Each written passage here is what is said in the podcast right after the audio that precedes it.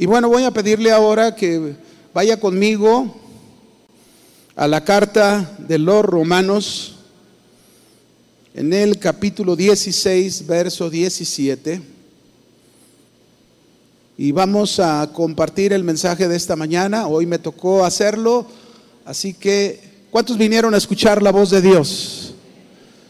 Nos deleitamos en escuchar la voz de Dios, ¿verdad? Dios siempre nos habla, hay diferentes tipos de mensaje, hay mensajes consoladores, hay mensajes de ánimo, pero también hay mensajes de reprensión, hay mensajes de exhortación, hay diferentes tipos de mensajes. Yo, yo quiero compartirles a ustedes un mensaje que le he titulado Señales Preventivas.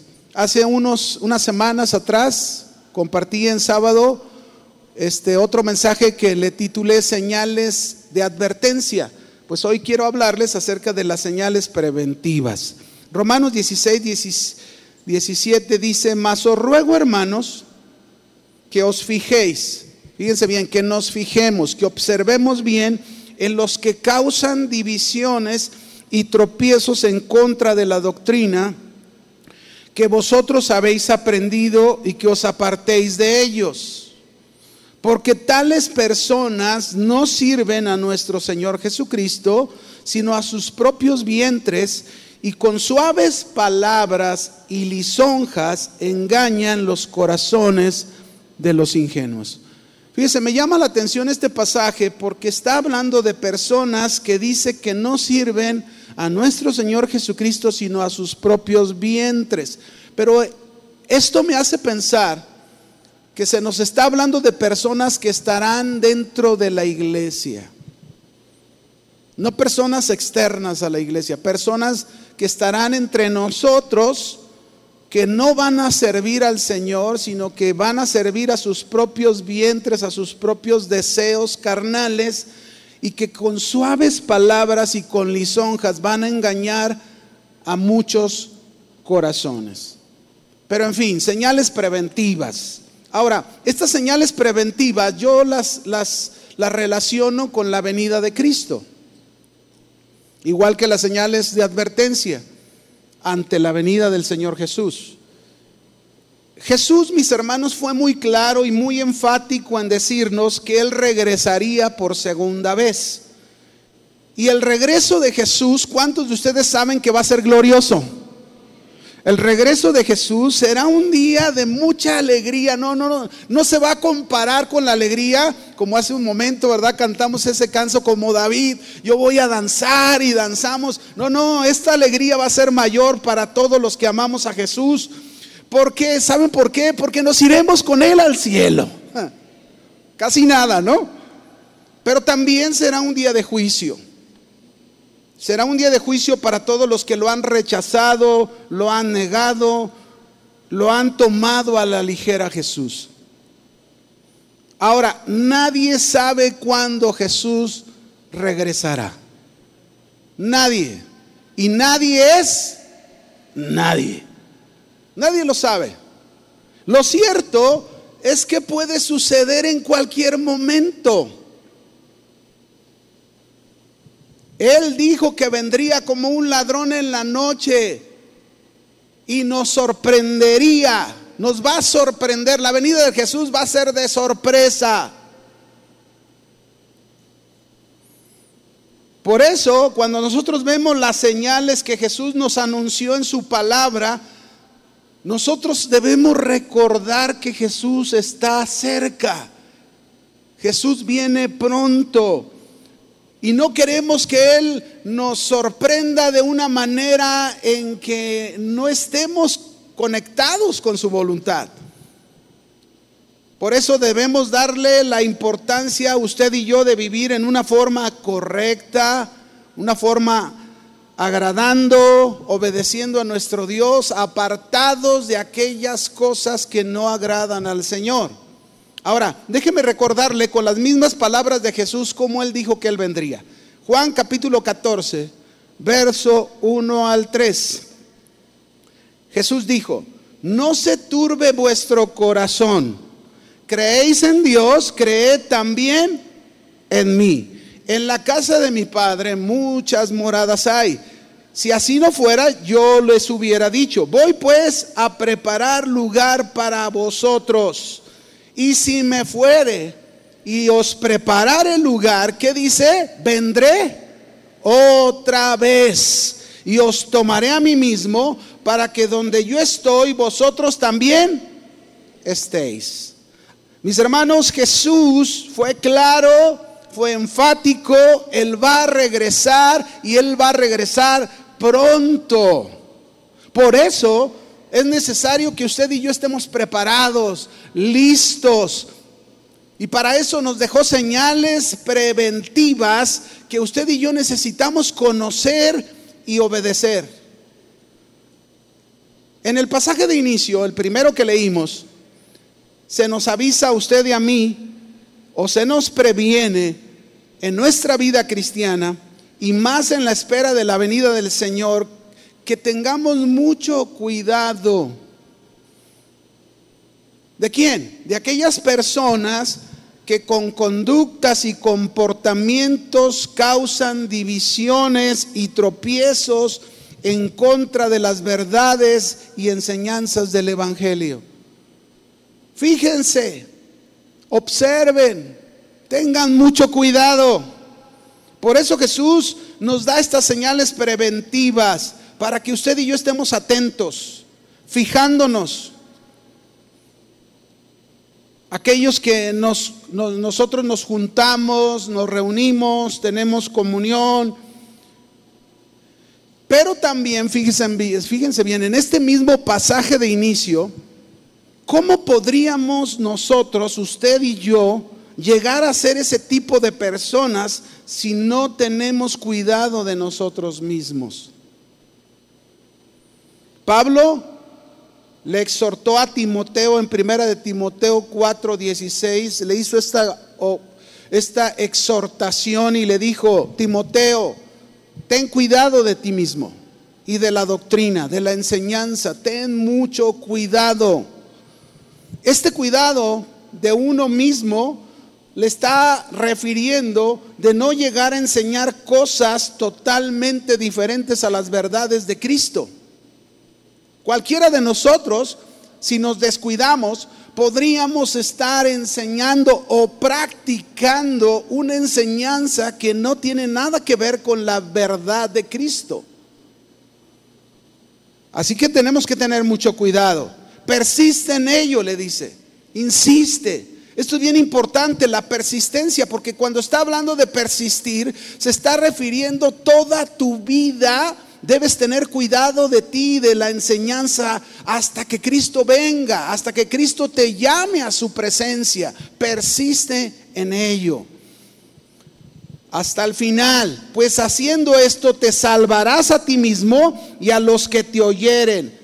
Esto nos, nos habla que si no tenemos cuidado de nosotros mismos, de la enseñanza, podríamos llegar a no salvarnos. Y no, no quiere decir que el sacrificio y la obra de Cristo de salvación no haya funcionado. No, fue perfecta. Pero el problema no es Cristo, el problema seríamos nosotros que por descuidarnos podríamos apartarnos, alejarnos, abandonar a Cristo y su verdad. Eso podría pasar. Es por eso que yo hoy quiero hablarte de las señales preventivas. Te voy a hablar de 100 señales preventivas. Ah, no se crean. Si con trabajo nos aprendemos tres, imagínense 100, ¿verdad? No. Yo te quiero hablar de las señales preventivas ante la venida de Jesús. Así que antes de verlas, déjame explicarte un poquito lo que es una señal preventiva en lo natural. ¿Qué es una señal preventiva? Tendríamos que pensar en prevención. ¿Qué es prevención? La prevención es la acción y el efecto de prevenir y con ello se refiere a la preparación fíjese bien, preparación para evitar de una manera anticipada un riesgo, un evento desfavorable o un acontecimiento que nos llegue a dañar, a afectar. Eso es prevención, eso son señales preventivas. Por ejemplo, en la pandemia, en esta pandemia, todos, todos se nos dio un programa de sanitización y de protección con el propósito de prevenir. ¿Con el propósito de qué? Prevenir. ¿Qué? El contagio del virus del COVID. Vea, todavía hasta la fecha todos están enmascarados. Volteé con su hermano y véalo. Con trabajo lo alcanza a reconocer, ¿verdad? El otro día fuimos a los bautismos y yo llegué así medio cholo al balneario y luego una hermana se acercó y me dijo, oiga, ¿no ha visto al pastor Sergio? Ah, caray. Le dije, aquí lo tienes enfrente. Ay, es que siempre lo vemos de traje. Le dije, no, pues también uso tenis, sandalias, shorts es igual que ustedes. Pero para eso usamos el cubrebocas. Porque esto es como algo preventivo. ¿Como algo qué? Fíjense, con las señales preventivas en lo natural podemos prevenir enfermedades. Podemos prevenir accidentes. Se pueden prevenir dificultades y se pueden prevenir problemas si atendemos a esas señales preventivas. Ah, ah, en, el banner, en el banner que tenemos del título del mensaje, pusimos, eh, se puso un semáforo, ¿verdad? ¿Cuántos conocen los semáforos? el semáforo tiene tres colores, ¿verdad que sí? Ayúdeme. El rojo, ¿qué significa el rojo? Alto. El verde, ¿qué significa el verde? Siga. ¿Y el anaranjado, qué significa el anaranjado? Es preventivo, ¿no? Nos está anunciando que ya viene un alto. Nos está previniendo. Porque si no, podemos pues causar un accidente. Es preventivo. Tenemos que tener ese cuidado, ¿verdad? Ah, cerca de mi casa hay dos calles, ¿verdad? Una que baja, que es la que lleva preferencia, pero, pero hace una curva y justo donde hace la curva sale otra calle.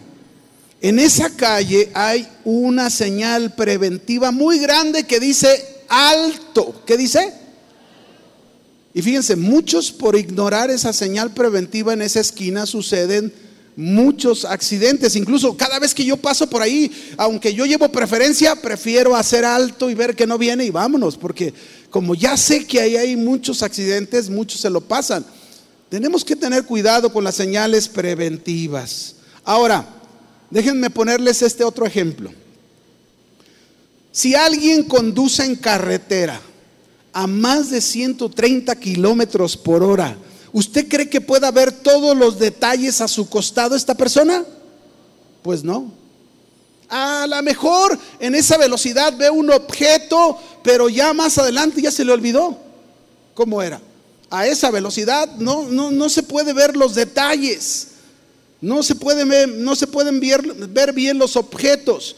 Pues así es exactamente lo que pasa con muchos cristianos, ¿sabían? Hay muchos cristianos lectores de la Biblia, lectores de la escritura, que la toman y van a 130 kilómetros por hora. De tal manera que no se detienen a explorar, a examinar los detalles de la palabra de Dios, menos las señales preventivas que Dios quiere que tú conozcas. Y puedas evitar con eso consecuencias y no perder las oportunidades y las cosas que el Señor quiere enseñarte. Por eso no puedes ir a la Biblia y tomarla a 130 kilómetros por hora rápido, ¿verdad? No, ya, ya leí un capítulo completo. Sí, pero ¿qué detalles viste? ¿Qué te dijo el Señor? ¿Qué cosas el Señor te manda, mandamientos te dice ahí que tú tengas que obedecer? ¿Qué ejemplos te pone ahí el Señor que tú debas imitar? ¿Qué cosas el Señor te pone ahí que tú debas evitar en tu vida? Tenemos que aprender a leer la escritura sin prisas, con atención, Por eso, mis hermanos, ahora que estamos anunciando las inscripciones del instituto, les animamos, inscríbase, póngase a estudiar la palabra de Dios, conozca la palabra de Dios, entienda la palabra de Dios, para que usted la practique de la manera como el Señor lo está enseñando y no a su manera. Porque sucede eso muy común. En fin, vamos con las señales preventivas. ¿Les parece? ¿Cuántas dijimos que eran las que vamos a ver? ¿100? no. Vamos a ver cuántas alcanzamos a ver, ¿no? Primera, número uno. Primer señal preventiva ante la venida del Señor Jesús para su iglesia. La primera, mirad que no te engañes a ti mismo. Mira, observa, presta atención que no te engañes a ti mismo. Yo esto lo tomé del pasaje de Mateo 24, 4, que es en donde me quiero enfocar. Aquí habla en una manera general, pero yo implícitamente sé que también se refiere a esto. Dice ahí, respondiendo Jesús les dijo a sus discípulos, mirad que nadie os engañe. Mirad que qué? Nadie. Y entre ese nadie nos encontramos nosotros mismos. Mira que no te engañes a ti mismo. Este punto de mirad que nadie te engañe y no te engañes a ti mismo es tanto una señal de advertencia como también una señal preventiva. ¿Por qué? Porque nos está preparando para evitar anticipadamente un riesgo que podríamos correr.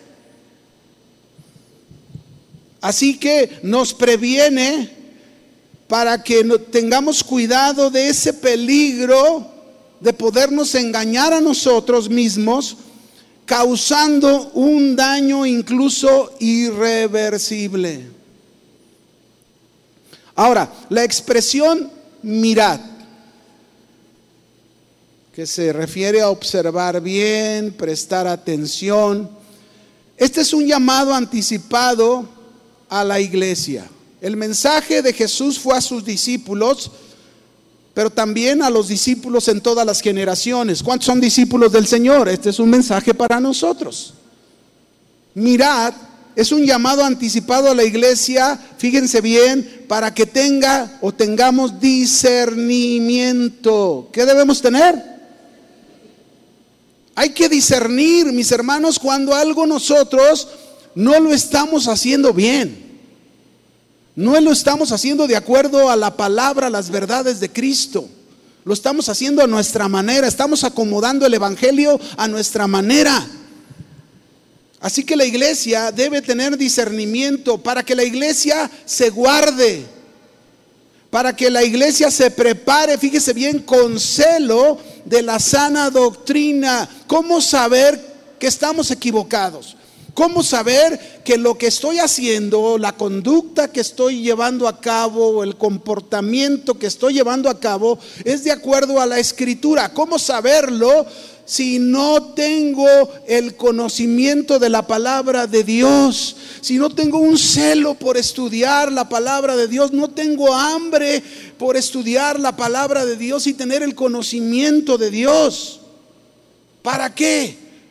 Ese conocimiento y esa verdad aprendida es para no permitir ser alejados de los caminos de la verdad y de la comunión con Dios. La verdadera comunión con Dios. Ahora, ¿por qué? Porque se nos, se nos previene anticipadamente a usted y a mí que van a venir falsos maestros, falsos pastores, falsos cristianos que van a engañar y van a llevar al error, van a seducir a muchos, fascinándolos, usurpando el nombre de Jesucristo. Y uno de esos falsos podríamos ser nosotros mismos si no tenemos cuidado, si no observamos el proceder de nuestras propias vidas. Mirad que no te engañes a ti mismo.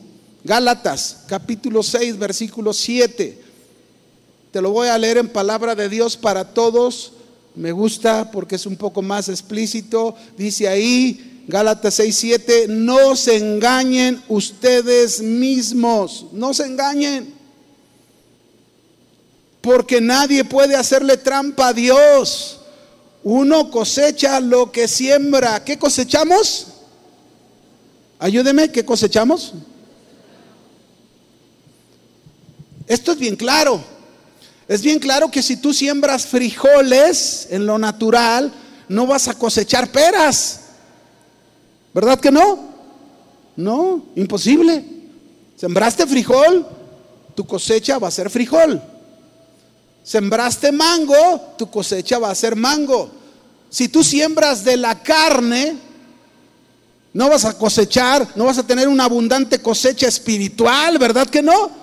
porque sembraste de la carne. No te engañes a ti mismo. Hoy en día, mis hermanos, hoy existe un autoengaño en el mundo cristiano.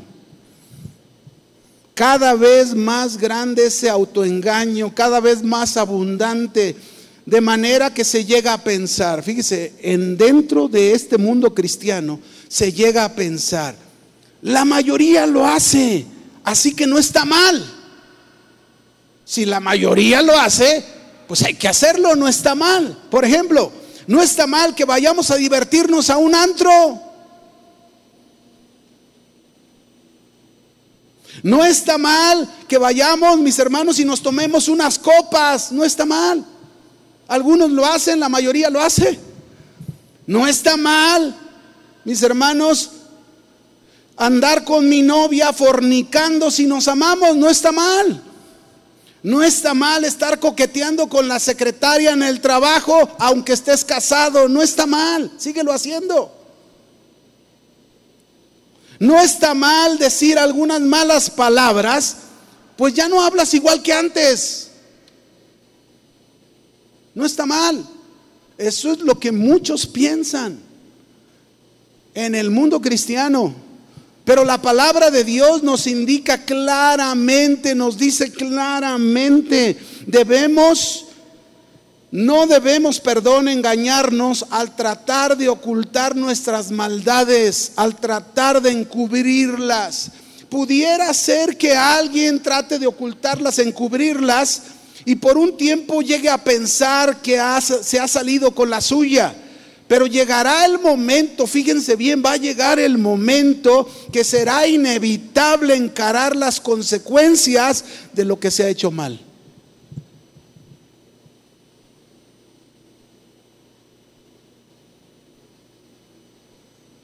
Por eso esta señal preventiva. Por eso el Señor nos pone ese semáforo anaranjado previniendo a nuestras vidas, mira que no te engañes a ti mismo. Observa, fíjate bien. En Hebreos 10:25, un mensaje que compartió hace ocho días el pastor Salvador Pardo, ese es un ejemplo claro, ¿no? Hebreos 10:25, que dice, no dejando de congregarnos como algunos tienen por costumbre, sino exhortándonos tanto más cuando veis que aquel día se acerca. ¿Cuál día? ¿A qué se refiere este día se acerca? A la venida de Cristo, el día de nuestra salvación. Eso es a lo que se está refiriendo. Ese día se acerca. Por eso no debemos de dejar de congregarnos. Pero ¿cuántos se engañan a sí mismos que piensan que dejar de congregarnos, que está bien, que no pasa nada? Eso es engañarnos a nosotros mismos. Claro, hay casos o hay situaciones específicas que realmente le impiden a una persona poder congregarse. Pero durante esta pandemia, mis hermanos, ¿cuántos hoy en día lo piensan? Están ya acostumbrados a, las transmisiones, ¿verdad? Están acostumbrados ya no a congregarse, a estar a gusto acá desde casa. Yo me aviento la reunión y hay un engaño a sí mismos. Nos engañamos pensando que es suficiente con escuchar las transmisiones. Y si algo yo pudiera concluir de esta pandemia, mis hermanos, es que se ha perdido en muchos la seriedad. Se ha perdido el compromiso, se ha perdido la dedicación al Señor. Cualquiera puede llamarse cristiano hoy en día sin tener en cuenta lo que dice la Biblia, la escritura. Hoy, fíjense bien, hoy tenemos cristianos solo por herencia. ¿Sabía? ¿Qué quiere decir eso, cristianos por herencia? A mí me ha tocado ministrar alguna pareja de jóvenes que se van a casar. Y siempre antes de casarlos, siempre les hago la pregunta, ¿hace cuánto tiempo eres cristiano o cristiana? Y en muchos casos me responden, uh, desde que nací, es que mis papás son cristianos, desde que nací yo soy cristiano, no, espérame. No es por herencia, ser cristiano no es por herencia, ¿verdad que no? No. Pero hay cristianos por herencia. Hoy tenemos cristianos que no se reúnen en los templos, pero dicen que son cristianos. Hoy tenemos cristianos que creen que no importa lo que creas, fíjate bien lo que dicen, no importa lo que creas mientras tú seas sincero. Hoy tenemos cristianos que se han bautizado, pero no se han comprometido con el Señor y creen que el simple acto de haberse bautizado los salva. Hoy tenemos cristianos que vienen a la iglesia, pero no sirven a Dios, no obedecen a Dios, pero ellos están seguros que son cristianos. Tenemos cristianos que no conocen las escrituras. Fíjese bien, no conocen las escrituras. Ah, pero te dicen que aman al Señor. No, mirad que no te engañes a ti mismo. ¿Cuánto engaño, autoengaño puede haber en nosotros mismos como iglesia? ¿Cuántos de nosotros podríamos decirle al, oye, yo sí estoy, yo, yo sí busco al Señor, yo sí oro, yo sí voy a ese aposento, ¿verdad? Y cierro mi puerta y estoy en comunión con Dios cuando no lo haces. Alguien pudiera decir, no, yo sí leo las escrituras y tengo conocimiento de las escrituras cuando no conoce realmente las escrituras. ¿Cómo puedes conocer al Señor? ¿Cómo puedes amar al Señor? No te engañes a ti mismo, mira que no te engañes, observa, presta atención a eso. ¿Cuántas cosas podríamos estar haciendo, mis hermanos, pero no estudiar las escrituras? Por eso es importante estudiar la palabra de Dios, hacer un estudio profundo de la palabra de Dios y tener a Cristo como el centro de ella. Cristo tiene que ser el centro de tu estudio, de la palabra de Dios, del Evangelio. No tus deseos no tus anhelos, no lo que tú quieres. Cristo tiene que ser el centro. Pablo le escribió a Timoteo y le exhortó en segunda de Timoteo 2:15 y le dijo, "Preséntate Preséntate ante Dios como un obrero aprobado. En palabra de Dios dice, esfuérzate por presentarte aprobado a Dios. ¿Cómo debemos presentarnos ante Dios? Aprobados, no reprobados. ¿Aprobados en qué? Como un trabajador dice aquí que no tiene nada de qué avergonzarse y que enseña el mensaje de la verdad sin hacerle ningún cambio. ¿Cuántos acomodamos la escritura a nuestra manera, de tal manera que le hicimos cambios a la escritura y le interpretamos mal, nos estamos engañando a nosotros mismos? Semáforo anaranjado, nos está diciendo el Señor, una señal preventiva ante su venida. No debes vivir de esa manera, no puedes seguir de esa manera, haciéndole cambios a la palabra de Dios. Necesitas examinarte como un buen obrero del Señor, que edifiques tu vida en la palabra de Dios. Porque fíjense bien, mis hermanos, los cristianos que ignoren la Biblia ciertamente serán avergonzados cuando el Señor venga. Y no anhelamos eso, no queremos eso, ¿verdad que no, hermanos? No. Esta es una señal preventiva. No mirad que no te engañes a ti mismo Observa bien cómo te estás conduciendo, cómo te estás comportando, qué estás haciendo con tu familia, qué estás haciendo con tu esposo, con tu esposa. No trates de acomodar las cosas a tu manera, al contrario, reconoce tus errores, reconoce lo que no estás haciendo bien y haz caso al mensaje preventivo del Señor. Mira que no te engañes a ti mismo. Señal preventiva número 2. Apocalipsis 2, verso 1 al 4. Ve conmigo ahí. Apocalipsis 2, versículo 1 al 4. Esta segunda señal preventiva, no dejes, no abandones tu primer amor. No dejes, no abandones tu primer amor amor. Y cuando hablamos de primer amor, no me refiero a tu esposo, a tu esposa, a tus hijos, a tu mamá, a tu papá, no, no, no. Vamos a leer. Escribe el ángel de la iglesia en Éfeso, el que tiene las siete estrellas en su diestra, el que anda en medio de los siete candeleros de oro, dice esto, yo conozco tus obras y tu arduo trabajo y paciencia que no puedes soportar a los malos y has probado a los que se dicen ser apóstoles y no lo son. Los has hallado mentirosos y has sufrido, has tenido paciencia, has trabajado arduamente por amor de mi nombre y no has desmayado.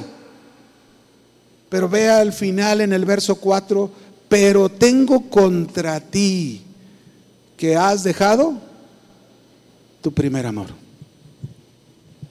¿Qué exhortación preventiva del Señor a su iglesia. Aunque la iglesia de Éfeso, mis hermanos, tenía grandes obras y su, esfuerzo en el servicio a Dios era destacado para el Señor, la iglesia había descuidado lo más importante en su vida, que era su primer amor. Y esta es una señal preventiva para nosotros, que debemos estar atentos, debemos estarnos fijando en nuestra vida personal, cuidando de ella, porque podríamos encontrarnos en las mismas que la iglesia de Éfeso con grandes obras, quizás con mucho esfuerzo en el servicio, haciendo muchas cosas para el Señor, pero olvidando y descuidando el primer amor.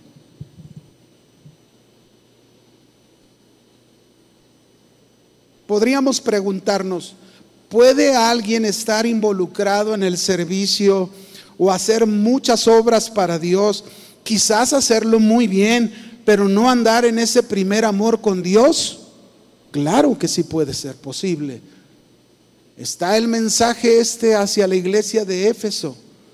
Un mensaje que no solamente era para ellos, es un mensaje para toda iglesia en todos los tiempos. No dejes el primer amor, no abandones, no descuides el primer amor. ¿Y qué es el primer amor? ¿A qué se refiere con el primer amor? ¿De qué está hablándonos este pasaje? En el griego, fíjense bien, esta frase se traduce de esta manera. El principal amor, el amor más distinguido, el amor más importante de todos. Cuando le está diciendo a la iglesia de Éfeso, tengo contra ti algo que has dejado tu primer amor, le está diciendo, has dejado el principal amor, el amor más distinguido, el amor más importante de todos, lo has dejado, lo has abandonado.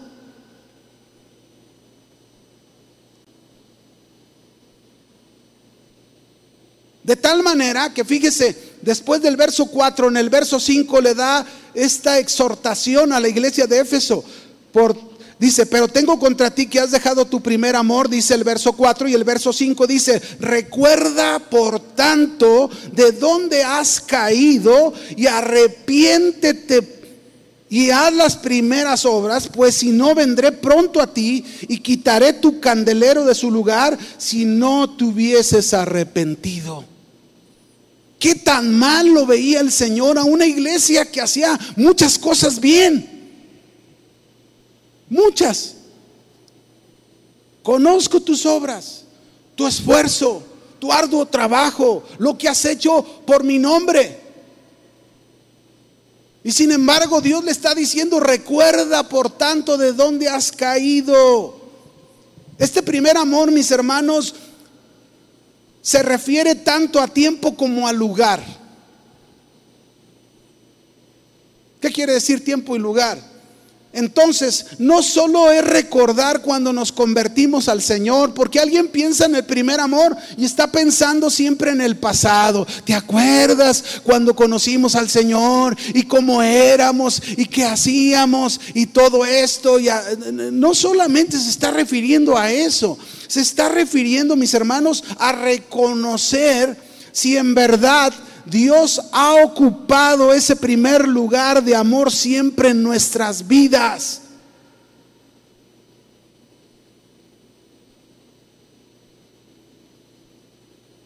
Ok, tuvimos un inicio con el Señor y para muchos, quizás para muchos ese inicio fue algo emocionante, algo impactante en nuestras vidas, ¿verdad? Yo imagínese el día que conocí al Señor me volví loco en una azotea de brincar y, es este canto de como David danzaba se quedó atrás, ¿verdad? De cómo danzaba. En ese tiempo podía danzar, estaba bien flaquito, ¿verdad? Pesaba menos, así que brinqué hasta que me cansé y es más, ni me cansé toda la tarde, toda la noche de glorificar a Dios y me dio la oportunidad de conocerlo. Pero no terminaba ahí todo. Eso era el inicio de un amor importante para mi vida, el amor más importante para mi vida, más importante. Por eso podríamos estar haciendo muchas cosas para el Señor. Podríamos mostrar mucho esfuerzo en lo que hacemos. Pero si no amo a Dios por sobre todas las cosas, me estoy engañando a mí mismo.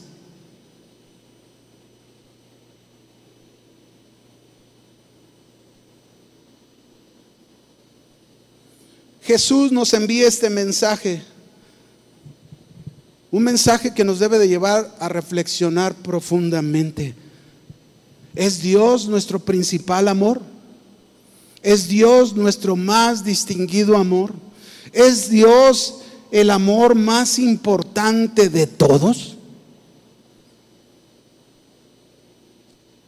Dios le dijo, recuerda por tanto Recuerda, haz memoria, repasa en tu mente de dónde has caído. Fíjense bien, está relacionando el dejar, el abandonar ese, ese amor, está relacionado con una fuerte caída.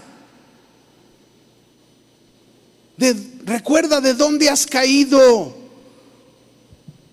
Esto me hace pensar que el caminar en el primer amor nos conduce a caminar en las alturas con Dios.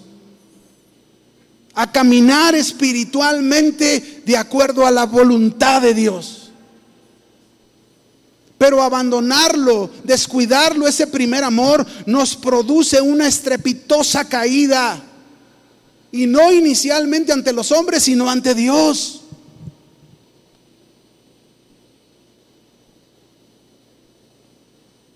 Fíjese, el Señor le dijo a la iglesia de Éfeso, pues si no, si no te arrepientes, si no te arrepientes de esa caída, vendré pronto a ti y voy a quitar el candelero de su lugar.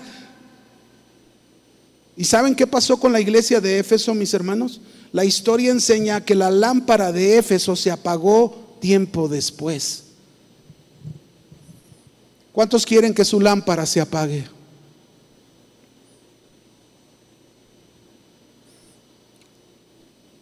Yo no quiero que mi lámpara se apague hasta que el Señor venga. Es como las vírgenes, ¿verdad? Cinco fueron prudentes y tuvieron sus lámparas prendidas siempre. Así debemos tener nuestras lámparas encendidas para siempre. Pero hubo cinco vírgenes imprudentes que se descuidaron, que, no consiguieron aceite y, el, el, esposo venía y entonces quisieron, pidieron a las otras que tenían y dijeron, no, vayan y consigan. Esto es algo personal. No puedes dejar las cosas para el último. No puedes dejar las cosas para decir, ah, luego me enamoro del Señor. Luego eh, este lo tengo como lo más importante, el amor principal en mi vida. No, no puede ser así. ¿Qué tanto necesitas a Dios en tu vida? Mira, el amor por Dios, mi hermano, debe de ser cuidado. El amor por Dios debe de ser alimentado, sostenido cada día. Eso es lo que tenemos que hacer con el amor de Dios. Pero muchos de nosotros no hemos hecho caso a esta señal preventiva y hemos descuidado el primer amor. Muchos no vivimos apasionados. Muchos no vivimos en el fuego del amor del Señor. Muchos hemos descuidado ese amor, esa pasión. Pablo habló de la iglesia de los tesalonicenses, habló de su pasión, habló de su amor por Dios, cómo, hacían las cosas ahí en Tesalonicenses, primera de Tesalonicenses capítulo 1, verso 2 al 7. No lo voy a leer, tú lo puedes leer, pero ahí Pablo habla de esta iglesia y dice, híjole, qué amor, qué pasión, todo porque así lo decidieron, así lo eligieron y fueron un ejemplo para otras iglesias. Y aquí es donde yo me pregunto, ¿qué dirá el Señor de nosotros, casa de oración? ¿Será realmente nuestra necesidad tan grande por Él, nuestra pasión por Él, nuestro deseo de amarlo, que somos un ejemplo a otras iglesias? ¿Somos una inspiración para otras iglesias? Y no hablo solamente de la enseñanza, hablo de cada uno de nosotros que nos congregamos y somos parte de esta iglesia, casa de oración, porque cada uno, cada familia, cada matrimonio, somos parte de esta iglesia. Y a donde tú vives, a donde tú vas, ahí conocen de ti, conocen a donde tú vas y donde tú te congregas. ¿Seremos ejemplo para otros, hermano? No es, nosotros debemos de buscar a Dios como nuestro más grande y vital tesoro. No existe otro, otro tesoro más grande. Hay quienes se la viven afanados y afanados y afanados porque quieren tener una casa. Y no está mal que tengan ese deseo. No está mal que tengan esa, esa visión, pero no debe de ser lo más importante. El tesoro más grande que tú debes de buscar debe de ser tu Señor, tu Dios. Por eso no dejes tu primer amor. Yo preguntaría a las esposas, todas las que están aquí, y a los esposos, esposas, ¿cuántos de ustedes desearían que su marido siempre esté enamorado de ustedes? Esposos, ¿cuántos de ustedes desearían que su esposa siempre esté enamorada de ustedes? ¿Cuántos? Que no se vuelva, ay, hazte para allá, por favor, en el diario, estás dando lata, hombre. Aquí encima, hazte para allá. Está haciendo mucho calor. Y más cuando llega la edad, ¿verdad? De los bochornos. Ay, no me hagas que tenga más calor, por favor. ¿Saben qué pasa, mis hermanos?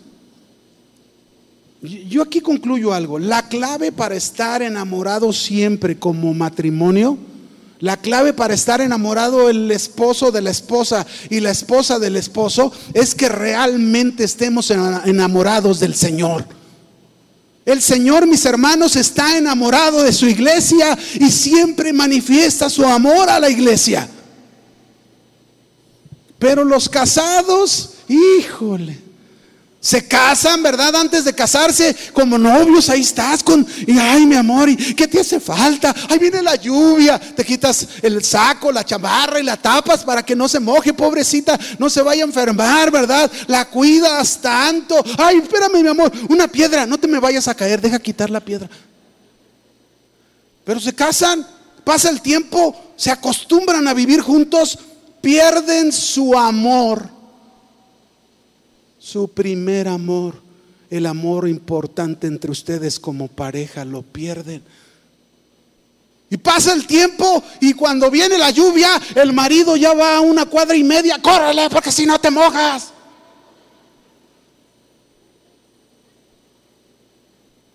Antes le abría la puerta del carro para que se subiera. Y ahora se sube y ya está arrancando. Súbete porque si no te quedas. ¿Qué es eso, mis hermanos? ¿Saben qué es? Acostumbrarse. No enamorarse. Eso no es estar enamorados. ¿Y sabes por qué no estamos así? Porque no estamos enamorados del Señor como deberíamos estarlo. Porque si estuviéramos enamorados del Señor, ese amor del Señor nos bastaría para vivir siempre enamorados como pareja, como familia. No dejes tu primer amor. Éfeso descuidó ese amor más importante que era Dios. Jesús le preguntó a, le preguntó en una ocasión a, a Pedro, ¿verdad? Allá ya Jesús se había manifestado después de resucitado varias veces. Pedro convenció a varios de los discípulos, vámonos a pescar. Y no era porque lo hicieran por, por deporte o, o, por un relax. No, no, no, vámonos a pescar, cuando no deberían de hacerlo. El Señor le había dicho, ya no serán más pescadores de peces, sino de hombres. Y se fueron a pescar y el Señor se les presentó. Y cuando, cuando Pedro y Juan se dieron cuenta, Pedro se quitó la ropa y ahí va nadando hasta el Señor. Según él, mira, Señor, qué bueno que estás aquí. Pero Jesús, después de que comieron, le preguntó, Simón, hijo de Jonás, ¿me amas más que estos? Ah, le respondió Pedro, sí, Señor, tú sabes que te amo. Jesús le dijo, pues apacienta mis corderos. ¿Me amas más que tu familia? Pues apaciéntala, dale de comer, de ese amor que yo te doy a ti, dales de comer eso. Dales ese amor que yo te doy a ti. Enamórate, vive enamorado de mí y eso dale de comer a tu familia, eso dale de comer a tus hijos. Apacienta mis corderos, ¿de veras me amas? Obedéceme. Le vuelve a preguntar por segunda vez, Simón, hijo de Jonás, ¿me amas? Pedro le responde, sí, Señor, tú sabes que te amo. Y le dice, pues pastorea mis ovejas, dirígelas, guíalas. ¿Estás enamorado de Cristo? Guía a tu familia, dirige a tu familia. A veces ni responsables somos de la familia. Ah, pero al rato es que este hijo no agarra la onda y miren lo que anda. Ellos van a tomar ciertamente sus decisiones, va a llegar el momento en que ellos decidan. Pero mira hermano que cuando lo hagan, tú le hayas dado el mejor amor, el más importante amor que tú tienes en tu vida, el primer amor que es el Señor. Por tercera vez le pregunta, Simón, hijo de Jonás, ¿me amas? Y Pedro se entristeció de que le dijese la tercera vez, ¿me amas? Y le respondió, Señor, tú sabes todo, tú sabes que te amo. Y Jesús le vuelve a recordar, apacienta mis ovejas, obedéceme. ¿Cuántos están enamorados realmente del Señor? No me conteste. Usted reflexiónelo usted aplíquelo y vea realmente si ese primer amor, que es el amor más importante que ha venido a su vida, usted lo ha conservado y lo conserva hasta el día que el Señor regrese por usted. Tercer señal preventiva. Vamos a la tercera. Sé fiel hasta la muerte. Apocalipsis 2, versículo 8 al 10. Al 10. Apocalipsis 2, 8 al 10 dice, y escribe el ángel de la iglesia en Esmirna, el primero y el postrero, el que estuvo muerto y vivió, y dice esto, yo conozco tus obras y tu tribulación y tu pobreza, pero tú eres rico y la blasfemia de los que se dicen ser judíos y no lo son, sino sinagoga de Satanás. No temas en nada lo que vas a padecer. He aquí el diablo echará a algunos de ustedes en la cárcel para que sean probados y tendréis tribulación por diez días. Pero miren la indicación preventiva que le da esta iglesia al Señor y le dice, sé fiel hasta la muerte y yo te daré la corona de la vida. ¿Hasta cuándo tenemos que ser fieles? ¿Hasta cuándo? Hasta la muerte, fiel. Cristo viene pronto y posiblemente cuando Él regrese a muchos nos encuentre pasando por tribulación. A muchos nos encuentre siendo probados. Pero el Señor nos dice, permanece fiel. Y no debemos dar lugar a la cobardía, ni al temor, ni a la indiferencia, ni a la pereza espiritual. Fieles por siempre al Señor, pase lo que pase alrededor de nuestra vida. Pase lo que pase, suceda lo que suceda, fieles al Señor fieles en servirlo, fieles en obedecerlo, fieles en buscarlo, fieles en estudiar su palabra, fieles en amar a, los hermanos, fieles en predicar el Evangelio. Fieles. Fieles hasta que Él venga. Él dice que nos dará la corona de vida cuando Él regrese. Pero a quienes han sido fieles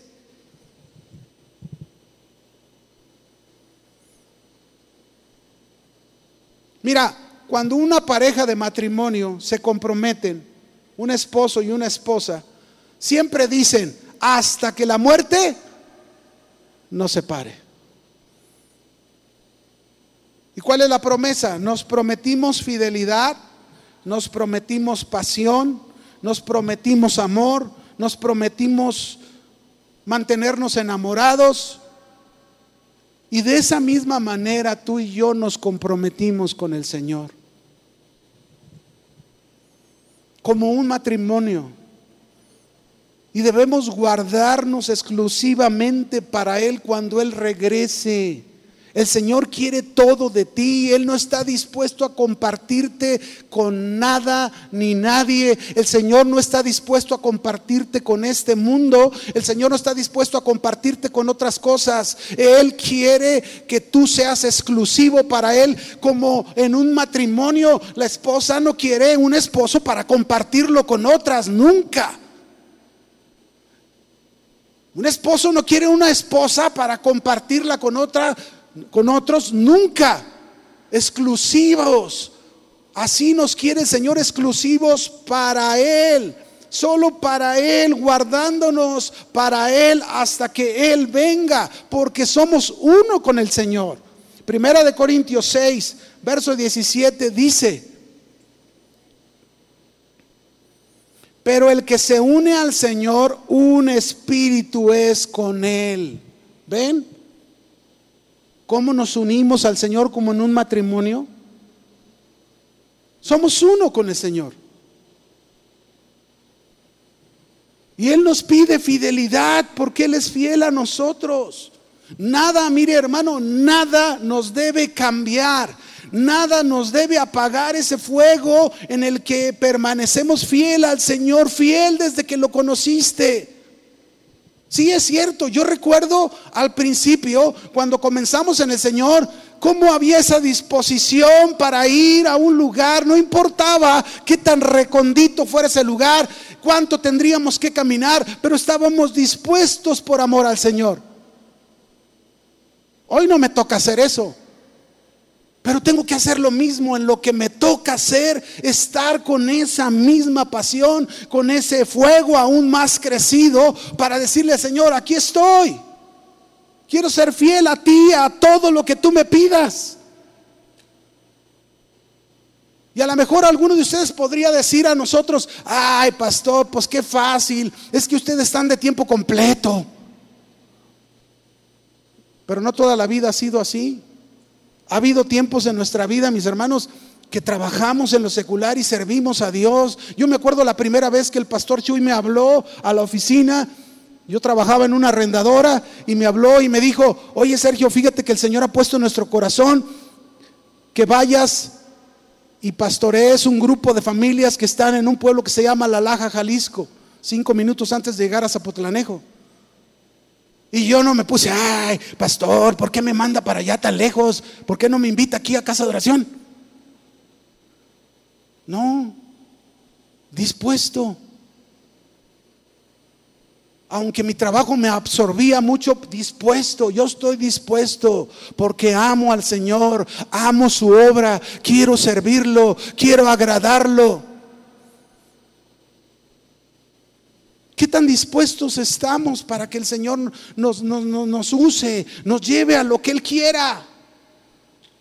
No importa qué tengamos que hacer.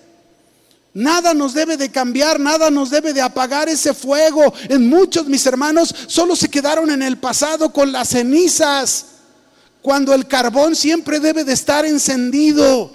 El carbón en el tabernáculo, mis hermanos, siempre tenía que estar encendido. Las cenizas tenían que removerse. Y algunos se quedan en las cenizas, solo recordando aquellos cantitos, aquella forma, ¿verdad? No, mi hermano, no te quedes en eso. Tu pasión, tu amor, tu fuego por el Señor debe de ser mayor. Si eres fiel hasta la muerte. Fiel al Señor hasta la muerte. Hay dos cosas que pudieran afectar esta fidelidad. Por un lado, las crisis o por otro lado, la prosperidad. Ambas cosas, sea la crisis, sea la prosperidad, hacen que los cristianos se aparten, se vuelvan atrás, dejen su primer amor no permanezcan fieles al Señor. Sea que pases crisis, sea que llegues a tener prosperidad, es por la palabra de Dios que tú puedes permanecer fiel hasta la muerte, hasta que el Señor venga por ti. Amén. No se nos olvide. Cuarta señal preventiva.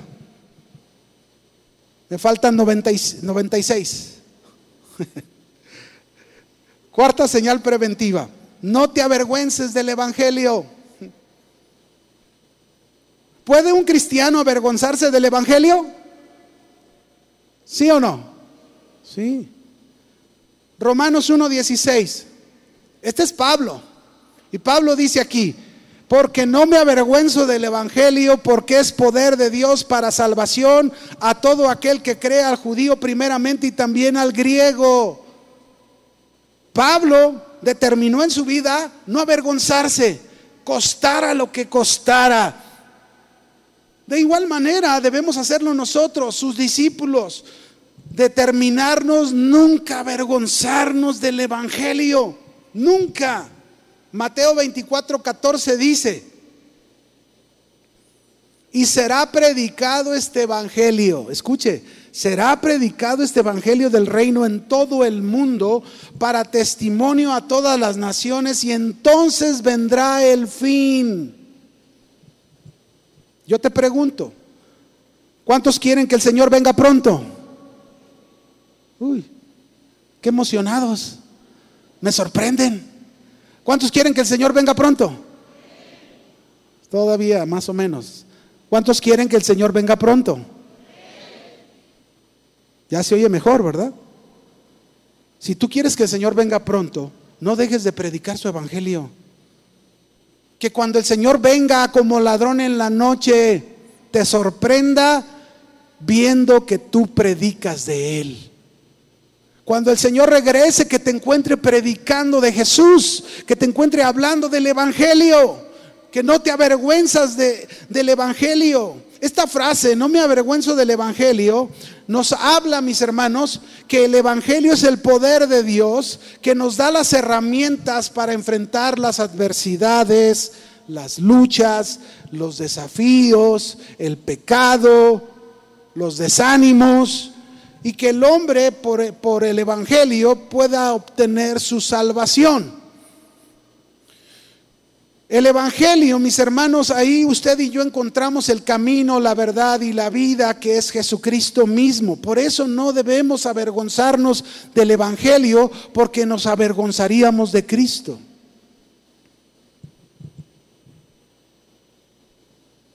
Y Cristo dijo en Marcos 8:38, porque el que se avergonzare de mí y de mis palabras en esta generación adúltera y pecadora, el Hijo del Hombre se avergonzará también de él cuando venga en la gloria de su Padre con los santos ángeles. ¿Cuántos de ustedes se han avergonzado del Evangelio? ¿Cuántos de ustedes el Señor en alguna ocasión les dijo, mira, háblale a este amigo, háblale a este compadre, háblale a este pariente?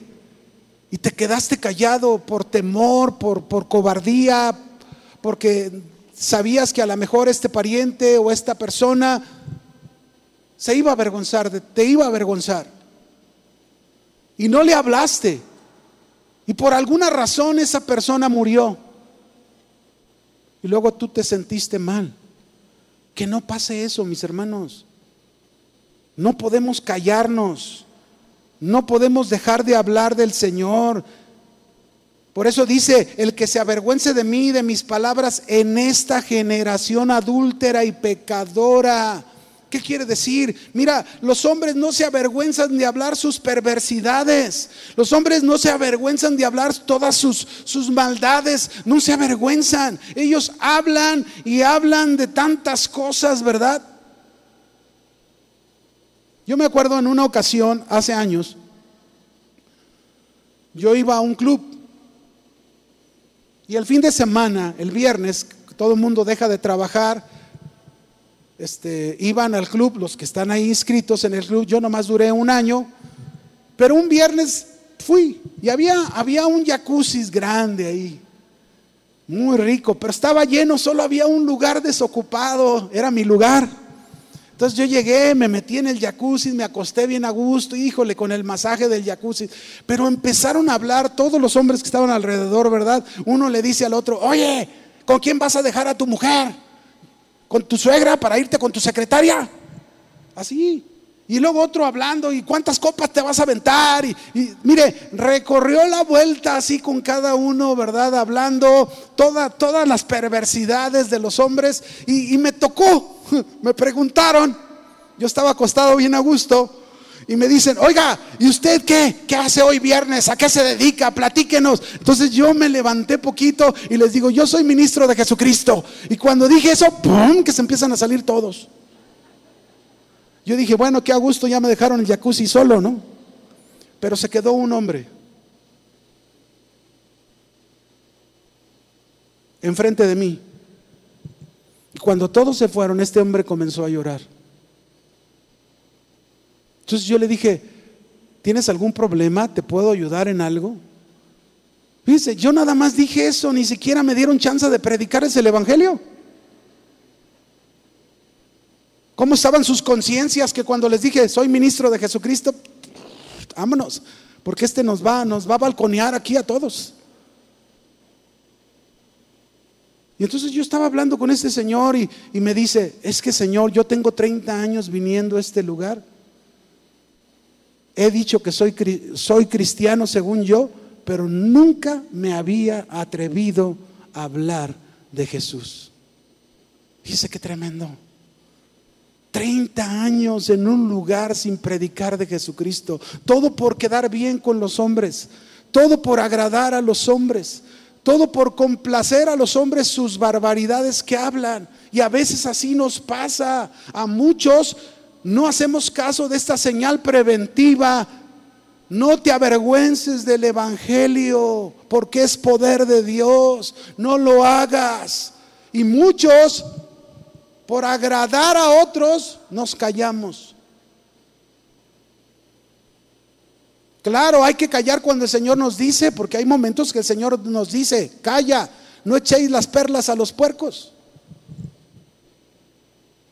Es una metáfora, porque la van a pisotear, no, no van a valorar lo que realmente es el mensaje del Evangelio. Y a veces el Señor nos dice, calla. Pero siempre el mensaje del Señor, no te avergüences del Evangelio. Hay momentos ciertamente en nuestra vida que son difíciles, momentos que nos desaniman, pero que usted y yo no debemos dejar que estos nos lleven a avergonzarnos del Señor nunca. Nunca. Pablo exhortó a Timoteo en un momento difícil en su vida que él estaba pasando. Lo exhortó y le dijo, segunda de Timoteo, capítulo 1, verso 6, le exhorta y le dice así a Timoteo, por lo cual te aconsejo, Timoteo, que avives el fuego del don de Dios que está en ti por la imposición de mis manos. Avívalo. ¿Qué había pasado? Ese don que Dios le había dado estaba apagándose. Y así hay muchos que el don que Dios les ha dado lo han apagado. Cuando tú deberías estar obrando para Dios, haciendo la obra de Dios en tu casa, en la iglesia, en muchas partes. Ese don lo has apagado cuando ese don debería estar encendido.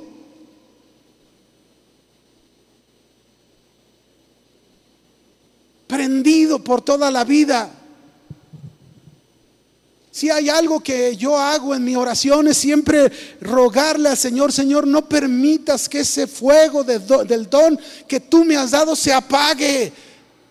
Que yo con mi, el no tener cuidado de mí mismo pueda provocar de, de apagarlo. En este caso, Timoteo por temor, por cobardía, había permitido eso por muchas cosas que estaba pasando. Pablo, que era su, su, maestro, estaba preso, sabía que lo iban a sacrificar, que iba a morir. Y él tenía temor. Y Pablo le dice, aviva, porque no nos ha dado Dios espíritu de cobardía, sino de poder, de amor, de dominio propio. Por tanto, no te avergüences de dar testimonio de nuestro Señor ni de mí preso suyo. No te avergüences.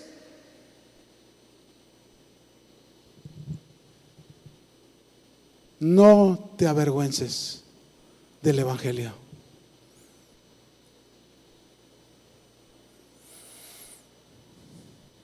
Pedro y sus discípulos del Señor en un momento se avergonzaron y huyeron. Pedro lo negó tres veces. Pero tiempo después fueron llenos del Espíritu Santo, se arrepintieron de aquello y respondieron ante toda adversidad. Es tiempo, mis hermanos, de hacer caso a las señales preventivas. El Señor viene pronto, va a venir de sorpresa que te encuentre hablando de Él, que no te avergüenzas de predicar de Él. Déjame hablarte, la última señal la última señal, no pongas tu mirada en las cosas de esta, de esta tierra. No pongas tus ojos en las cosas de esta tierra. Colosenses capítulo 3, verso 1 al 4 dice, si pues habéis resucitado con Cristo, buscad las cosas de arriba, donde está Cristo sentado a la diestra de Dios. Poned la mira en las cosas de arriba, no en las de la tierra porque habéis muerto y vuestra vida está escondida con Cristo en Dios. Cuando Cristo, vuestra vida, se manifieste, esta palabra se manifieste es cuando Él venga, entonces ustedes también serán manifestados con Él en gloria. ¿Qué nos está diciendo como una señal preventiva? Pon tu mirada en las cosas de arriba, en las cosas del cielo. La mayoría de las personas no tienen una visión clara de su vida. No tienen una meta en su vida. Mucha gente muere sin tener una visión. Vemos nacer a un niño y al paso del tiempo, cuando ha crecido, le escuchamos decir que no sabe para qué nació. Muchos no saben realmente lo que quieren, tienen sueños y muchos, pero no tienen una visión, una meta. Y la Biblia nos enseña a los cristianos que hemos nacido de nuevo, que hemos resucitado en Cristo Jesús, que nuestra visión, nuestra mirada, nuestra meta debe de estar puesta en el cielo, en las cosas de arriba y no en las de la tierra. Esto quiere decir entonces que todo objetivo que tú tengas, toda meta que tengas en esta tierra, por ejemplo, una familia en armonía, quizás esa sea tu meta, tu objetivo, un matrimonio dichoso, unos hijos obedientes a Dios, un buen trabajo, una empresa floreciente en los caminos de Dios, el llegar a casarte, cualquiera que sea tu objetivo en esta tierra, todo hazlo poniendo tu mirada en las cosas del cielo, en Cristo Jesús. Amén. Todo, que no lo hagas, que no hagas estas cosas poniendo tu mirada en la tierra, en tus esfuerzos, en tu inteligencia. No funciona, mi hermano. Cristo está esperando que aprendas a poner tu mirada en las cosas de arriba y que por medio de, de ello busques esos objetivos aquí en la tierra mientras te encuentres en la tierra, pero con tu mirada puesta arriba. Muchos, mis hermanos, tienen sueños, por ejemplo, de una bonita casa aquí en la tierra. Y ahí están, se la pasan ahí afanados para tener esa casa, pero no tienen la mirada en construir una casa en el cielo. No, tienen la mirada en construir un hogar en el cielo. Por eso Jesús nos, nos dijo, no hagan tesoros en la tierra donde la polilla y el orín corrompen, donde ladrones minan y hurtan. Hagan tesoros en el cielo. Enfóquense en eso, hacer tesoros en el cielo. ¿En qué estás invirtiendo tu vida? ¿En qué estás invirtiendo tu tiempo? ¿En qué estás invirtiendo todo lo que tú haces? ¿En qué lo estás invirtiendo? A veces, mis hermanos, el tema de enfocarnos en las cosas de arriba para muchos resulta difícil, porque vivimos en una sociedad, en una época donde diariamente oímos el mensaje que debes hacer lo que te haga a ti feliz, que satisfaga tus deseos, que siempre sigas el instinto de tu corazón, que no niegues el placer a tu cuerpo, que tú mereces lo que tú quieres. Ese es el mensaje del mundo.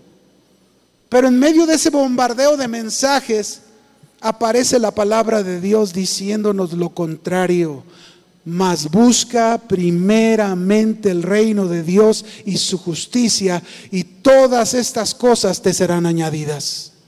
Busca primero las cosas del reino que está en los cielos Ahí es donde debemos enfocarnos, eh, ahí es donde debe de estar puesta nuestra mirada. Estas son las señales preventivas. Es como, es como tener la cámara de tu celular, ¿no? Alguien podría tener la, cama de, la cámara de su celular siempre en, en modo selfies. Donde siempre te estás enfocando a ti. ¿Cómo te ves? ¿Qué te hace falta? Ahí estás con tú. Entonces lo que el Señor nos está diciendo, cambia el sentido de tu cámara, deja de verte a ti mismo y comienza a poner tu mirada en las cosas del cielo, en las cosas de arriba, en las cosas que son eternas. Así que mis hermanos, nuestro Señor viene pronto. Y qué importante es que prestemos atención a las señales preventivas que nos da en su palabra y no sea que nos encuentre con lámparas apagadas sin aceite. Mira que no te engañes a ti mismo. No dejes tu primer amor, no lo abandones. Sé fiel hasta la muerte. No te avergüences nunca del Evangelio. No pongas tu mirada en las cosas de esta tierra. Yo quiero que hagamos algo en esta mañana antes de terminar. Porque sé que muchos necesitamos reflexionar sobre este mensaje de Dios.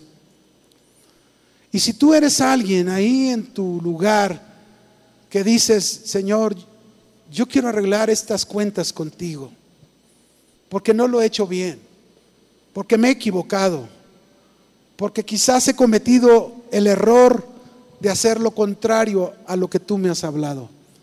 Así que si tú eres esta persona, yo te animo aquí en esta mañana que dobles las rodillas ahí en tu lugar y vamos a comprometernos con el Señor. Vamos a decirle al Señor, Señor, yo quiero que este fuego que se ha apagado en mi vida, yo quiero, Señor, que este engaño que me he hecho a mí mismo cambie. No quiero seguir así. Dobla tus rodillas ahí en tu lugar. Vamos a humillarnos en la presencia del Señor. Vamos a decirle al Señor, Señor, quiero hacer bien las cosas. Señor, quiero, quiero mantenerme enamorado de ti, ¿verdad? Así que yo te voy a invitar que ahí de rodillas comiences a clamar al Señor, comiences a hablar con el Señor y tú le digas al Señor, Padre, aquí estoy, delante de tu presencia, reflexionando sobre cada palabra que tú me has hablado en esta mañana.